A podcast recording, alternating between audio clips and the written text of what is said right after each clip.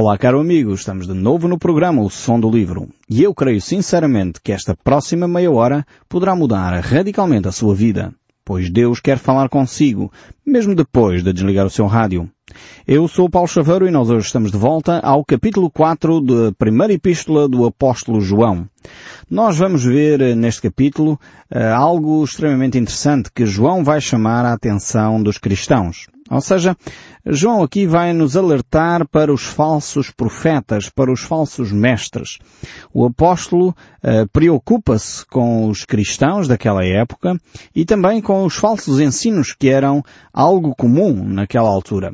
Infelizmente esses falsos ensinos uh, não terminaram. Infelizmente continuam hoje entre muitas pessoas que se chamam de mestres, de pastores, de padres, de líderes, de bispos e muitas vezes não têm um ensino de acordo com as Escrituras. Então João, preocupado com este aspecto, ele vai falar então aos seus ouvintes. Diz assim o primeiro verso deste capítulo 4 da primeira epístola que João escreve. Diz assim, amados, não deis crédito a qualquer espírito, antes provai os espíritos, se procedem de Deus, porque muitos falsos profetas têm saído pelo mundo fora. Aqui eh, o apóstolo João está a falar de espíritos, eh, mas está a falar no, fundo numa linguagem metafórica, numa linguagem figurada. Aqui ele não está a falar do mundo espiritual. Está a falar, eh, no fundo, quando uma pessoa fala acerca de alguém, muitas vezes associa essa mesma pessoa ao seu espírito de escritor, a inspiração, estes termos assim, e é disto que o apóstolo João aqui se refere. Uh, o apóstolo chama estes profetas, estes uh, falsos mestres, uh, de espíritos. E realmente na antiguidade era comum fazer-se assim. Talvez mesmo entre nós, não há muitos anos, era hábito falar das pessoas como sendo uma alma carente. Ah, é uma alma carente, uma alma sedente. ou quando havia uma multidão de 3 mil pessoas, facilmente as pessoas diziam, oh, não, é cerca de 3 mil almas. Eram termos utilizados uh, para designar pessoas. Então, o apóstolo João aqui está a utilizar esta mesma mentalidade, esta mesma metodologia para falar acerca dos espíritos. Não é que a Bíblia não fale de, de espíritos imateriais, mas não é o caso aqui. Aqui claramente se está a falar acerca, uh, portanto, das pessoas, dos mestres, dos cristãos que se levantaram, destes falsos uh, profetas que se opunham à palavra de Deus. A passagem que, que nós estudamos aqui não se refere então a estes demónios, a estes seres espirituais, mas sim a estes uh, homens de carne e osso que de alguma forma estavam a enganar a Igreja.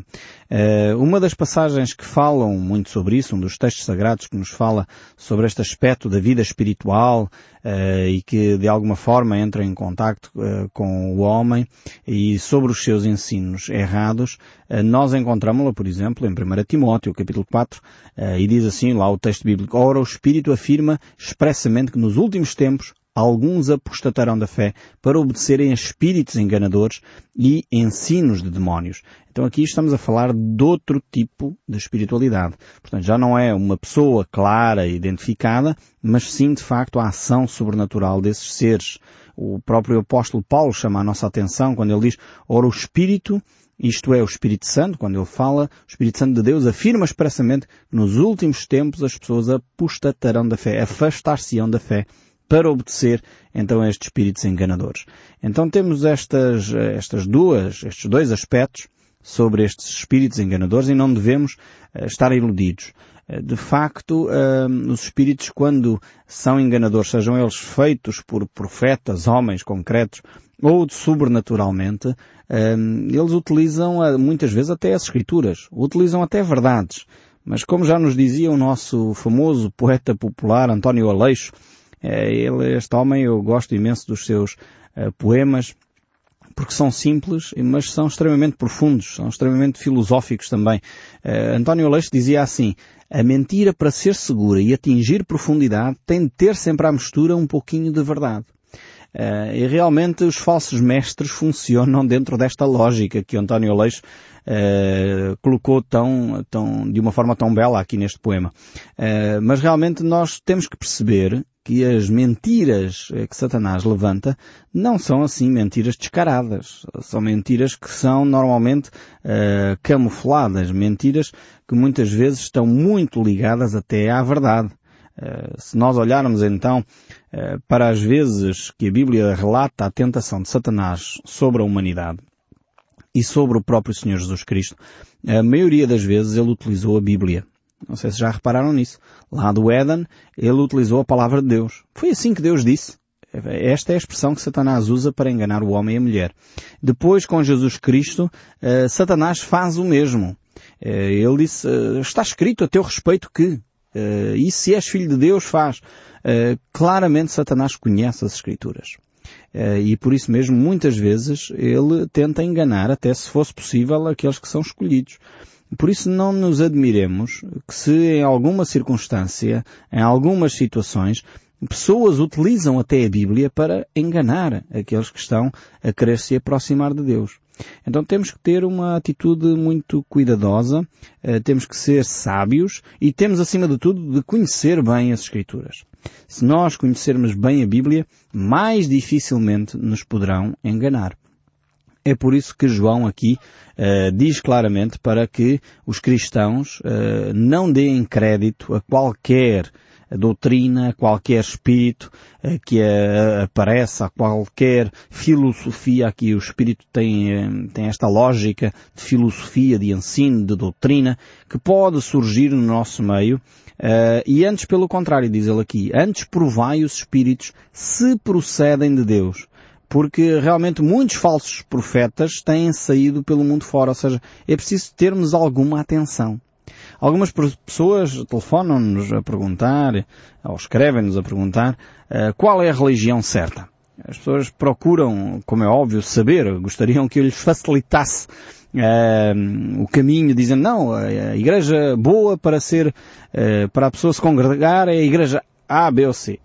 facilitava muito as situações, mas corria um grande risco de cometer erros. Porque a questão é que muitas vezes nós nos ligamos aos rótulos em vez de avaliarmos o conteúdo. Nós temos que uh, aprender a avaliar o conteúdo. E é isso que João está aqui a dizer.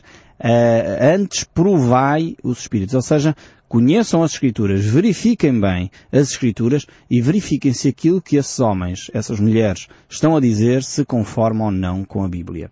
É, é vital nós termos esta, esta percepção, este trabalho, fazermos este trabalho de casa.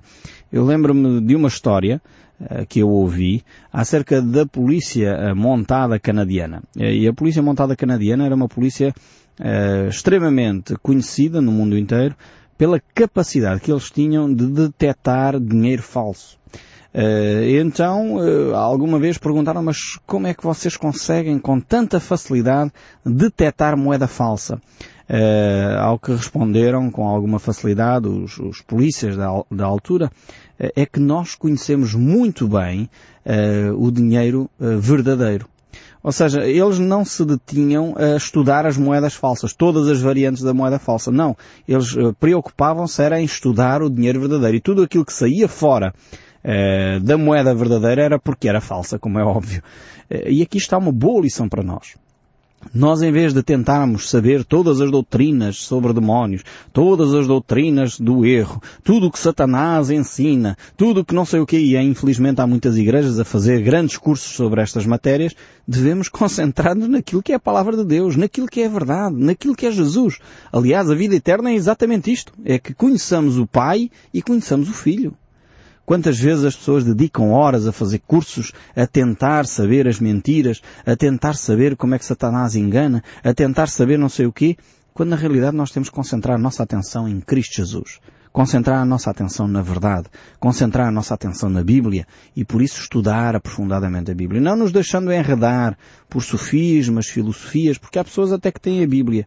Como nós já, já dissemos aqui, é, é importantíssimo nós lermos a Bíblia com cautela para não sermos enganados, porque Satanás também utiliza a Bíblia. Agora a questão é, como é que nós sabemos que Satanás está a utilizar a Bíblia? Como é que nós sabemos que aquilo que Satanás está a dizer não é em conformidade com as Escrituras?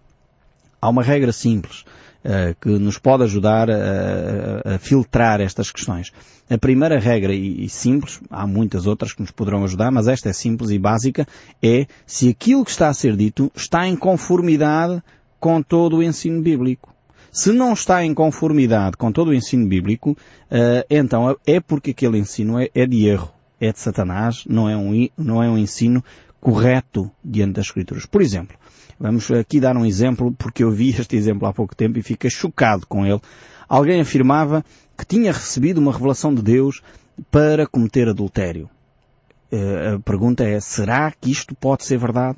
Será que Deus desafia alguém a cometer adultério? Temos que ir olhar o que a Bíblia diz. E se olharmos simplesmente para os Dez Mandamentos, a Bíblia diz claramente para não cometer adultério. Não adulterarás. E o próprio Senhor Jesus Cristo reafirma essa verdade, eh, aliás, ampliando ainda mais a intensidade dessa verdade, dizendo que até na nossa cabeça nós não devemos fazer filmes com a mulher do próximo ou com o marido do próximo. Portanto, quanto mais uh, praticar o ato de adultério. Então é claro que se eu recebesse uma revelação deste género, ou um pastor qualquer começar a dizer que recebeu uma revelação deste género, uh, significa que ele está num ensino de erro. Significa que ele vive uh, num princípio contrário às Escrituras. Porquê? Porque toda a Bíblia ensina claramente que isso é um ensino contrário à vontade de Deus. Este é só um exemplo poderia colocar aqui qualquer outro exemplo sobre a mentira, uh, o roubo, qualquer outra coisa, uh, se de facto uh, a Bíblia toda ela condena aquela prática, nós não podemos dizer que de facto isto vem de Deus. Compreende? É uma regra muito simples que nos ajuda a perceber efetivamente se aquilo que estamos a fazer ou aquilo que está a ser ensinado se conforma com o ensino das Escrituras.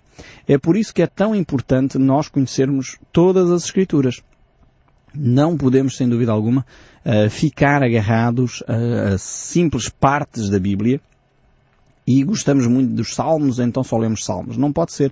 Uh, é bom ler os Salmos, eu gosto imenso de ler os Salmos, mas nós temos que olhar para o resto que a Bíblia diz. Perceber bem o contexto das, das coisas, para não sermos enganados por qualquer vento de doutrina que surge. E infelizmente surgem muitos como o próprio apóstolo João aqui afirma, há muitos falsos mestres que se espalharam uh, pelo mundo inteiro. Uh, e realmente isto continua a acontecer hoje em dia. E o diabo aproveita-se destas arestas, destas pequenas brechas que muitas vezes vamos dando para introduzir uh, no nosso meio seitas, e quando eu falo em seitas, não me entendam mal, não estou a falar de grupos que são reconhecidos pelo Estado ou não sei o quê, e os outros que não são é que são seitas, porque não é nada disso. Seitas é tudo aquilo que se afasta da Bíblia, tudo aquilo que se afasta uh, da verdade. Portanto, e há igrejas que têm nomes bonitos, nomes até reconhecidos uh, oficialmente, e se calhar são seitas. Portanto, tenhamos em atenção mais uma vez, não nos colemos aos rótulos, olhemos para as Escrituras e verifiquemos efetivamente se um, esses ensinos que estão a ser veiculados são ou não de acordo com a palavra de Deus. Porque o nosso Senhor Jesus Cristo, Ele próprio se afirma à luz do mundo. Ele quer clarificar as ideias. O que é luz uh, não é trevas, não há dúvidas. Quando estamos numa sala escura e está tudo apagado, eh, nós não percebemos onde é que está a mesa, onde é que está a cadeira, e se vocês forem como eu, rapidamente vão bater com os joelhos em qualquer coisa. Uh, mas há pessoas que se orientam bem na escuridão. Atenção, mas isto é só uma ilustração, não fiquem agarrados à ilustração. Mas quando nós acendemos a luz, então vemos claramente o que está à nossa frente. Os obstáculos podemos contornar, podemos uh, agarrar objetos. Porquê? Porque há luz. E Jesus disse, eu sou a luz do mundo, vós sois a luz do mundo e resplandeça a vossa luz diante dos homens, para que vejam as vossas boas obras e glorifiquem ao vosso Pai que está nos céus. Então o desafio de Deus para nós é que nós andemos na luz. Esta comunhão com Jesus é vital para nós andarmos na luz. O apóstolo João, e vamos voltar aqui a esta carta, ele continua esta reflexão. Ele diz assim no verso 2 do capítulo 4, Nisto reconhecereis o Espírito de Deus. Todo o Espírito que confessa que Jesus Cristo veio em carne é de Deus. João aqui está a lançar as doutrinas básicas do cristianismo. E ele quer deixar uh, bem claro uh, este ensino que os gnósticos contestavam. Uh, primeiro, havia aqui duas questões que é fundamental nós refletirmos. João já mencionou isso. e ele reforça agora esta ideia. Ele tinha falado inicialmente sobre a divindade de Cristo. Havia grupos religiosos já naquela época que negavam que Jesus Cristo era Deus. Portanto, e de alguma forma ele afirmou nos capítulos anteriores, no capítulo 3, no capítulo 2, que esse grupo de pessoas eram os anticristos, as pessoas que se opunham a Cristo. Porquê? Porque negavam a divindade de Cristo. Agora, João quer também se assegurar que as pessoas não ficam simplesmente agarradas a um aspecto da vida de Cristo, que é o facto de Cristo ser Deus.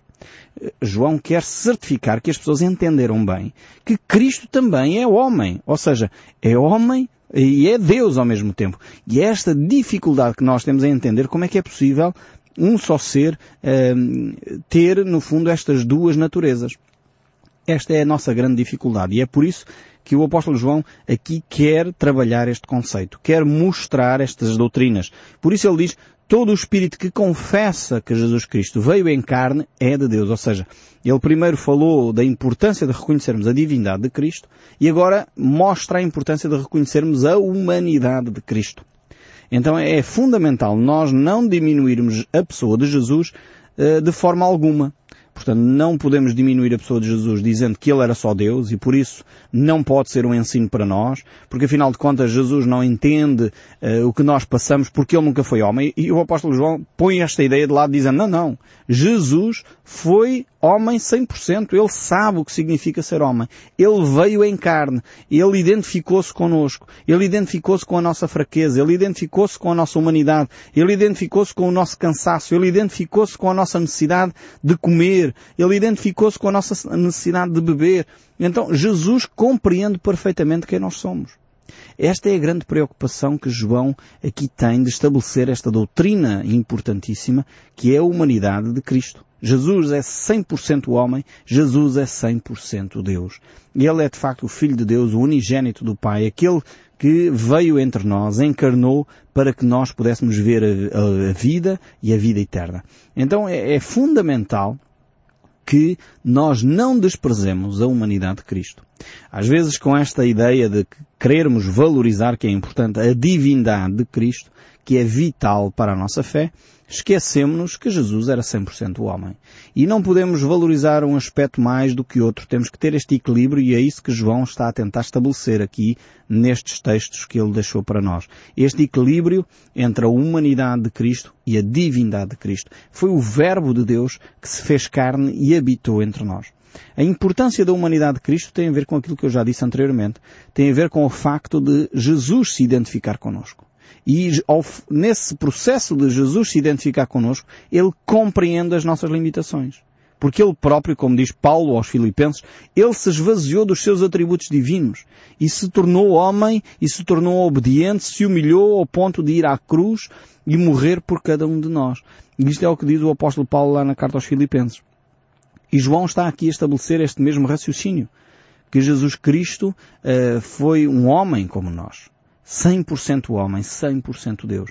É, é, de facto algo difícil eh, para a nossa mente trabalhar. Mas é por isso mesmo que nós entramos aqui no campo da fé. A fé é exatamente isto. É, é nós, por um lado, termos esta convicção plena, porque as Escrituras o dizem, e sabermos no nosso íntimo, no nosso coração, que isto é de facto verdade. Aconteceu efetivamente assim. E porquê é que nós sabemos isso? Porque nós temos visto uh, na nossa vida a ação de Deus. Coisas que não se explicam humanamente falando. Uh, e não é só por ignorância ou por falta de conhecimento científico. Não, não se explicam porque de facto são sobrenaturais. Uh, e na realidade Deus age para além das nossas capacidades. E é por isso mesmo que nós podemos verificar quer a divindade, quer a natureza de Jesus Cristo como homem. Então nós temos esses relatos. É verdade que a Bíblia não dá muito ênfase aos primeiros 30 anos de Jesus. Há um episódio ou outro que é relatado na adolescência, quando Jesus fica no templo, uh, lá a ensinar os mestres, e, mas é pouca coisa que nós temos sobre os dados acerca uh, da vida de Jesus durante 30 anos, mas um facto é que Deus é o Deus dos processos. E uh, o facto de Deus não revelar tudo é, é, sinal de que Deus é um Deus que sabe aguardar o seu tempo. E isto é algo que nós temos que aprender. Nós, a, a, a geração que eu costumo dizer, a geração de micro-ondas, aquela geração do, do, fast food, a geração que quer tudo aqui agora, eh, é só clicar no botão e aparece imediatamente. Então esta geração tem de aprender a esperar. Deus é o Deus dos processos. Deus poderia ter facilitado as coisas enviando Jesus Cristo já com 30 anos. Era muito mais simples. Aparecia um homem feito uh, de uma forma sobrenatural e logo Jesus passaria a agir como o mestre dos mestres. Mas não, Deus decidiu que Maria eh, iria conceber de uma forma milagrosa, iria ser uma virgem que iria conceber, iria estar grávida nove meses, depois o bebê nasceria, iria esperar aqueles 30 anos eh, até que a sua formação humana tivesse completa e depois então Jesus apareceria, onde Deus afirma, este é o meu filho amado em quem me comprazo.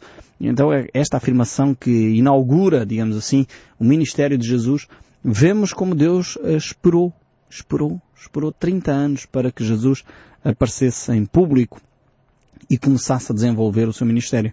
Mas isto significa que foi tempo perdido? Creio que não. Senão Deus não teria permitido que esse tempo tivesse ocorrido.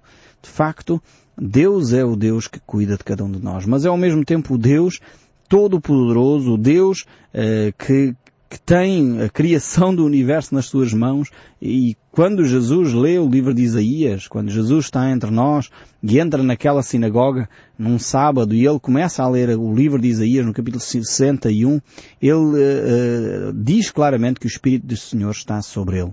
Aliás, vamos ler esse texto. Diz assim, indo para Nazaré, onde fora criado, isto encontramos no livro de Lucas, capítulo 4, versos 16 a 21.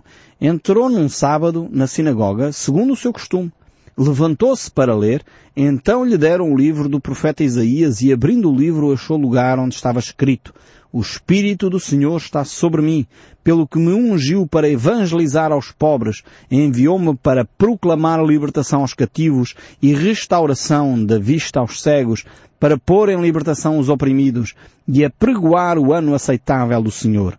Tendo fechado o livro, devolveu-o ao assistente e sentou-se, e todos na sinagoga tinham os olhos fitos nele, diz o texto. Então diz Jesus, passou ele a dizer, hoje se cumpriu a escritura que acabais de ouvir.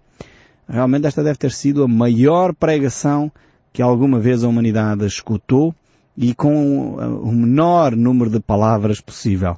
Deixou certamente o povo boquiaberto, porque entenderam que o Deus eh, Todo-Poderoso estava entre nós. O Deus tornou-se homem e habitou entre nós para nós vermos a glória do Altíssimo.